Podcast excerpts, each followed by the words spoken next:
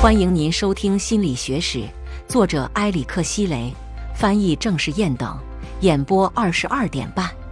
欢迎订阅《心理史学》第一章：影响心理学史的因素——社会地位、社会名望和权力。在科学的历史中，较高社会地位的人比其他人拥有更好的机会去传播自己的科学观点。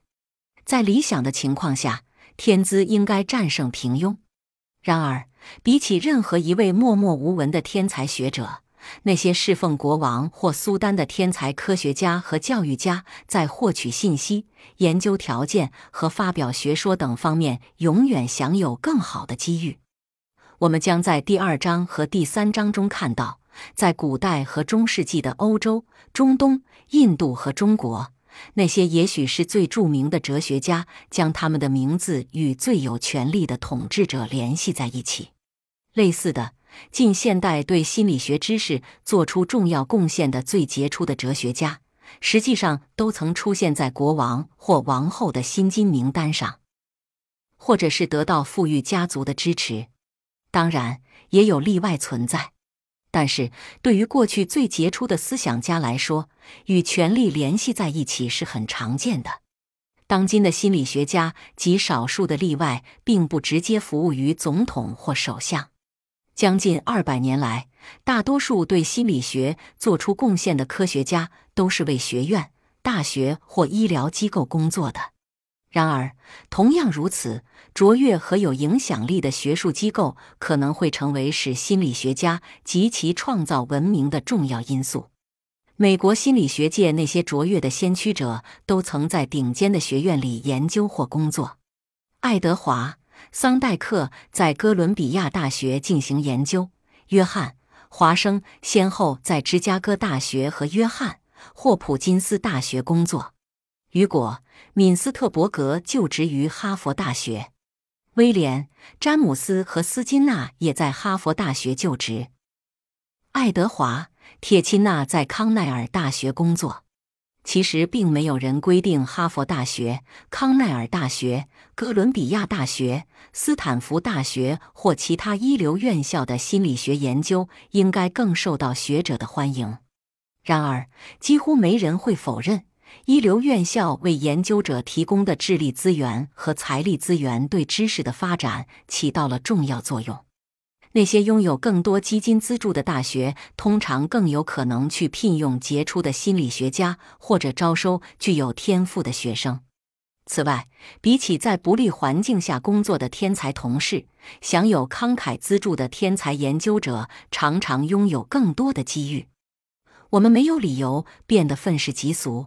只通过金钱和资源的棱镜去看待心理学的历史，资金和名望并不是心理学领域一流人才的必要保障。比如赫尔曼·艾宾浩斯，在十九世纪进行被引用最为频繁的记忆研究时，他就不是大学教授。威廉·冯特的实验室建立在莱比锡大学。而不是在德国当时最负盛名、拥有著名心理学系的柏林大学。阿尔弗雷德·比奈也许是智力方面最常被提及的早期专家，但他却不能如其所愿任职于一流的法国大学。唯一荣获诺贝尔奖的心理学专家丹尼尔·卡尼曼，在六十二岁入职常春藤联盟院校之一的普林斯顿大学之前。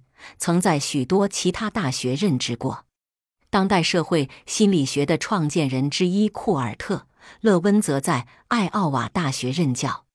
世界知名的心理学家亚伯拉罕·马斯洛曾在布鲁克林学院教书。西格蒙德·弗洛伊德最常被提及的心理学贡献者之一，以及赫伯特·斯宾塞并没有担任全职的教授职位。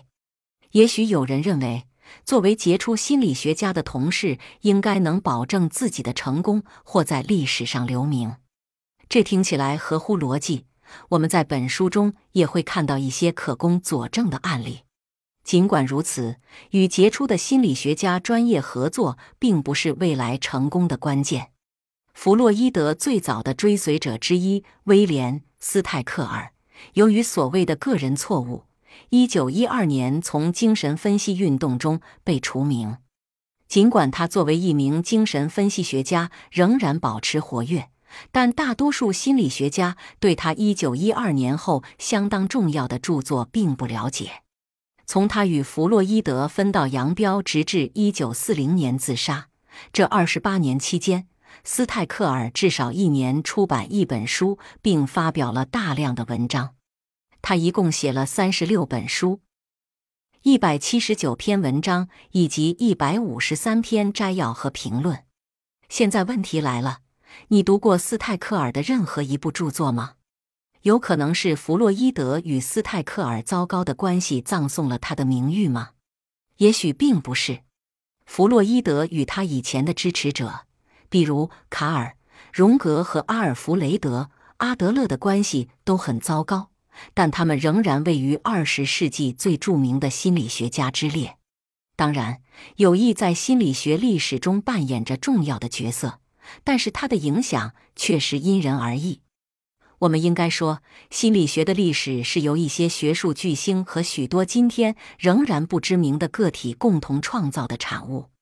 在研究心理学的过去时，我们一定不能忽视那些不知名的个体所做贡献的重要性。他们为塑造当代的心理学知识也出了一份力。听众朋友，本集已播讲完毕，请订阅专辑。下一集精彩继续，欢迎收听。